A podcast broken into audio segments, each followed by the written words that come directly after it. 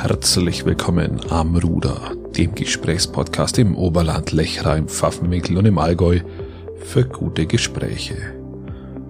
Mein Name ist Christian Lori und ich unterhalte mich zum zweiten von drei Malen mit Bernd Zimmer, einem der bekanntesten Maler in Bayern. Wir unterhalten uns über die Provokation in der Kunst und vielleicht auch deren Notwendigkeit, über die Frage, wie die Kunst in die Provinz kommt, über den Unterschied zwischen Ausdruckswunsch und künstlerischer oder handwerklicher Begabung, über die Frage, kann Kunst überhaupt nicht politisch sein? Und wir beschäftigen uns mit der Frage, ob man mit sich selbst kämpfen muss, um gute Kunst zu betreiben und über die Geschichte seiner eigenen Kunstwerke. Ich wünsche mit dieser Episode viel Spaß und ein paar inspirierende Minuten. Der Peter Meyer hat einmal gesagt, es gab einmal eine Ausstellung, äh, das kann mein Kind auch bezüglich der Malerei. Finde ich einen sehr schönen Titel, weil weil für Leute, die sich ja nicht mit Kunst beschäftigen, ist das das erste, was oft was oft dem Künstler entgegengeschleudert wird und das ist ja zieht sich ja bei Ihnen auch durch jetzt bis zur bis zur Stoa 169 auch. Da sind, sind ja auch anfänglich Widerstände da, die wir sagen, ist es denn überhaupt Kunst? Ist es notwendig, dass das so ist, dass dass man immer auf Widerstände trifft? Ich denke an Joseph Beuys zum Beispiel, der der ja laufend provoziert, eigentlich eine Dauerprovokation war, dieser Mann, also im positiven Sinne. Ist es notwendig für einen Künstler, dass er aneckt, dass er provoziert, dass er äh, ja? Also ich glaube, man, äh, man den Durchbruch schafft man am besten, wenn man, äh, wenn man ein böses sexuell getriebenes Bild malt oder etwas malt, was die Leute richtig, richtig provoziert. Dadurch schafft man erstmal eine Mehr oder man schafft ein ein Gegenbild. Mhm. Aber man muss auch sagen, dass die Kunst entwickelt sich natürlich in dem Kunstbusiness selber und bis das, sagen wir, das, das Publikum das versteht, was da passiert, ist ist halt ein langer Weg. Das mhm. dauert immer sehr lang, bis das überspringt und das Publikum merkt, aha, das ist jetzt Kunst. Weil der Kunstbegriff der hat sich ja stark verändert. Da war Beuys eine Schraube, eine ganz große Schraube ja. dann, auch mit Konzeptkunst. Der hat da dran ganz hart gestaubt, also ganz hart geschraubt. Es ist so, dass bis die Kunst in Peiting und Kempten wirklich angekommen ist, das zieht sich. Das ist ja klar, weil das entsteht immer in großen Städten ja. und dann geht es nach außen. In die so, sozusagen in die Provinz. Aber die Provinz ist ja erstmal gar nicht schlecht. Die muss bloß das aufnehmen und die sich nicht dagegen wehren. Das Schwierige ist, das sich wehren und das diffamieren. Also wenn man sagt, das kann ja auch mein Kind, mhm. dann kann ich nur sagen, Picasso konnte viel mehr, als was er am Schluss gemalt hat, aber am Schluss wollte er malen wie ein Kind. Weil das ist ja der Ursprungswunsch ist ja, dass man genauso malt, wie wie man als zweijähriges Kind oder anderthalbjähriges Kind malt. Dazwischen kommt eine Stufe, dass man sein Pferdchen richtig zeichnen kann. Mhm. Und da verwechselt man den Ausdruckswunsch mit einer, mit einem Können, was auch einer Begabung unterliegt. Also wenn man gut zeichnen kann, ist auch eine Begabung, dass das vom Auge schön in die Finger rutscht und dann geht, dann läuft es da so raus und schaut aus wie ein Pferdchen, wie ein echtes Pferdchen. Das ist eine Begabung. Aber wenn man auch als erwachsener Mensch ein Pferd malt und es nicht genauso ausschaut wie ein Pferd, hat es trotz allem einen Riesenausdruck und ist der Kunst näher als ein schön gezeichnetes Pferdchen. Das heißt jetzt aber nicht im Umkehrschluss, dass einer, der gut zeichnen kann, vielleicht ein schlechter Künstler wäre, sondern es gibt da Spezialbegabung. Ich, ich bin jetzt Maler und ich habe eine Spezialbegabung, Tiefe im Bild oder Sensibilität im Bild mit Farbe darzustellen. Das ist ja das, was Malerei ausmacht. Ich fühle mich auch als Maler, ob ich nun Künstler bin oder nicht Künstler bin. Okay, vielleicht wird man später mal zum Künstler. Aber ich meine, im Anfang bin ich jetzt erstmal auch ein Maler. Das ist wahnsinnig viel Handwerk.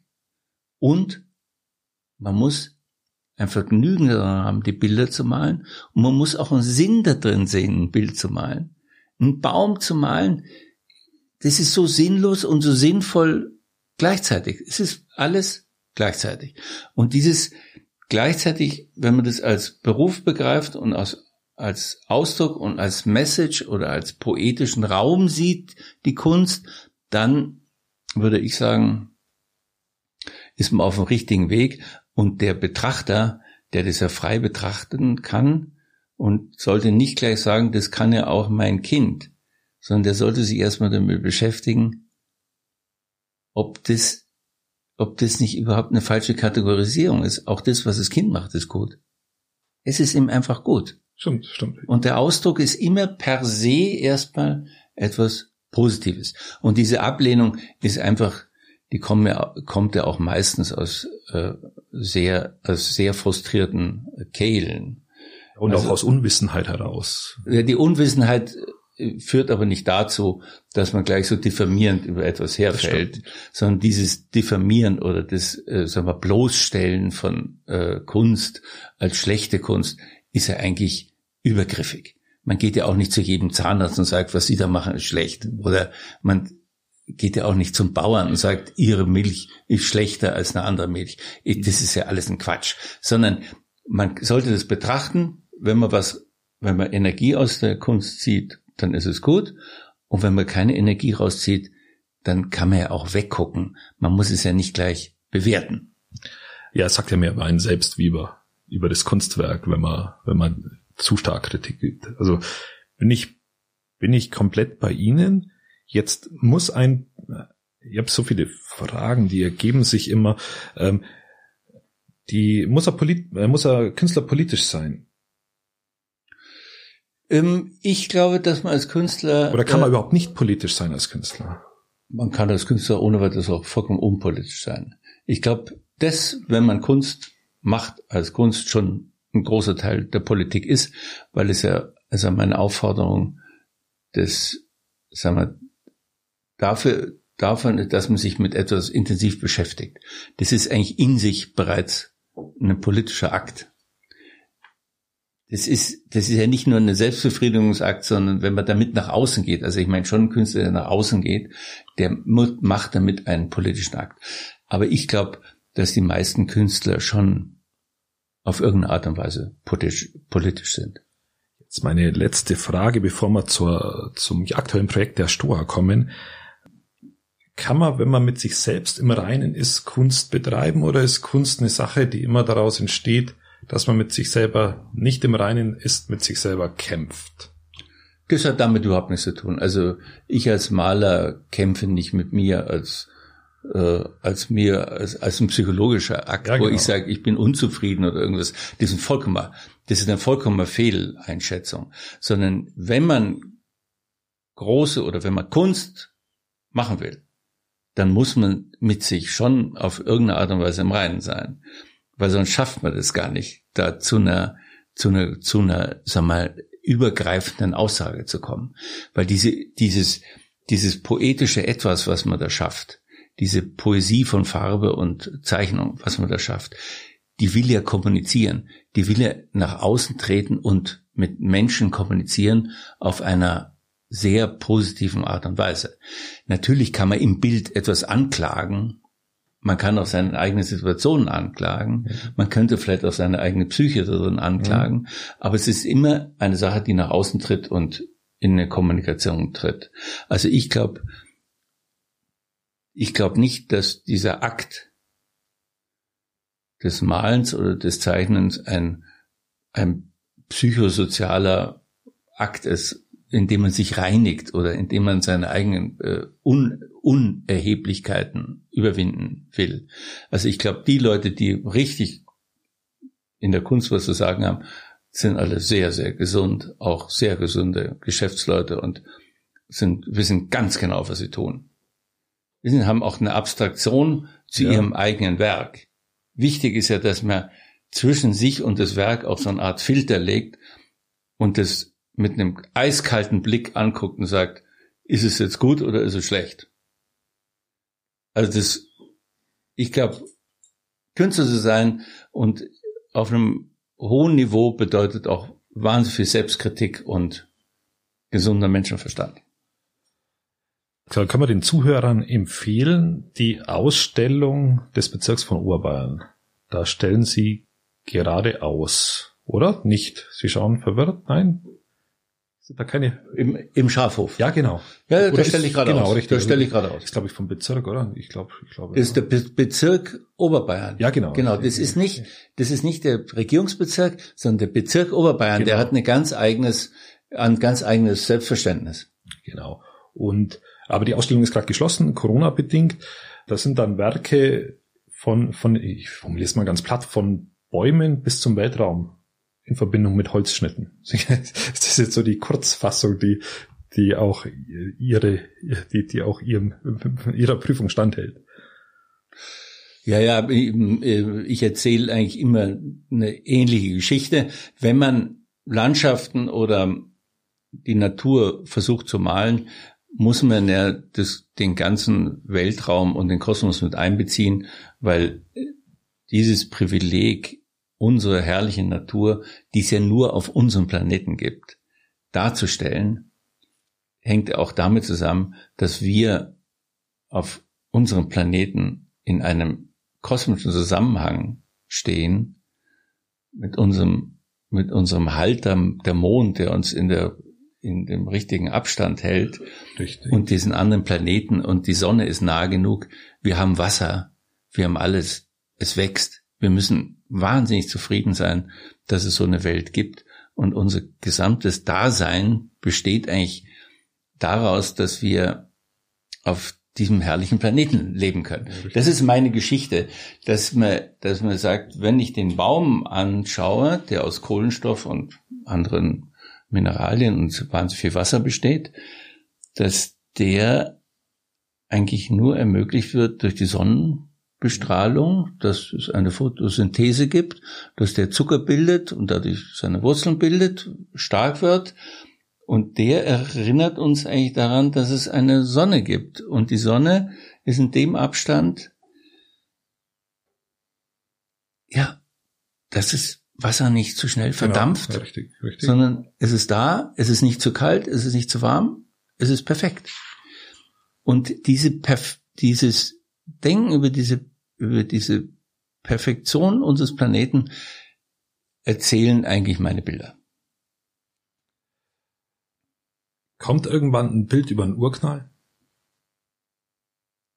Ja, ja, wenn Sie auf meinen Kosmosbildern, es gibt da zwei Serien bereits, die, wo ich mich damit beschäftigt habe, äh, wenn Sie hinter diese Malereischichten gucken, da hinten sehen Sie ja immer den Urknall. Sie sehen ja immer den Urknall, weil das ist ja der Anfang. Das ist ja der Anfang. Der hatte, der hatte wohl auch unser, sagen wir, Schöpfer, den da viele noch als oder als Gott bezeichnen. Der hatte da, glaube ich, 37 Sekunden Zeit, diese Entscheidung, alle Entscheidungen zu fällen. Und danach ist es ein physikalischer Vorgang, der in einer brutalen Geschwindigkeit abgelaufen ist und alles, was da noch, ist, auch heute noch auch heute noch, es abläuft, geht ja. immer weiter, es geht immer weiter, eine Riesenentfernung von diesen Milliarden von Lichtjahren entfernten Galaxien. Es ist alles unvorstellbar, aber wir haben eben die Möglichkeiten darüber positiv nachzudenken oder wir sollten darüber auch nachdenken. Auch über das Ferne sollen wir es nachdenken. Und das in meinen Bildern gibt es ja eben so eine Wechselwirkung zwischen Natur oder sichtbarer Natur, das, was wir kennen, aber das tu, tue ich ja auch nur scheinbar darstellen. Ich tue nichts porträtieren, sondern der Baum ist eine Sache, die aus Farbe entsteht. Und der See ist etwas, was ins Weltall wieder in die Bilder hineinspiegelt. Und da gibt es so ein, am Schluss einen Zusammenhang, der vielleicht etwas begreiflich macht, worüber ich nachdenke. Schön, dass ihr dran geblieben seid bei Bernd Zimmer am Ruder, dem Künstler, Erfinder der Stoa 169 und dem Maler. Ich fand besonders spannend in dieser Episode, wie Bernd Zimmer über die Geschichte seiner eigenen Kunstwerke spricht, über die Malerei und über das Thema Wasser, Weltraum und Ferne, das ihn am Ende ja in seinen eigenen Kunstwerken auch immer wieder antreibt.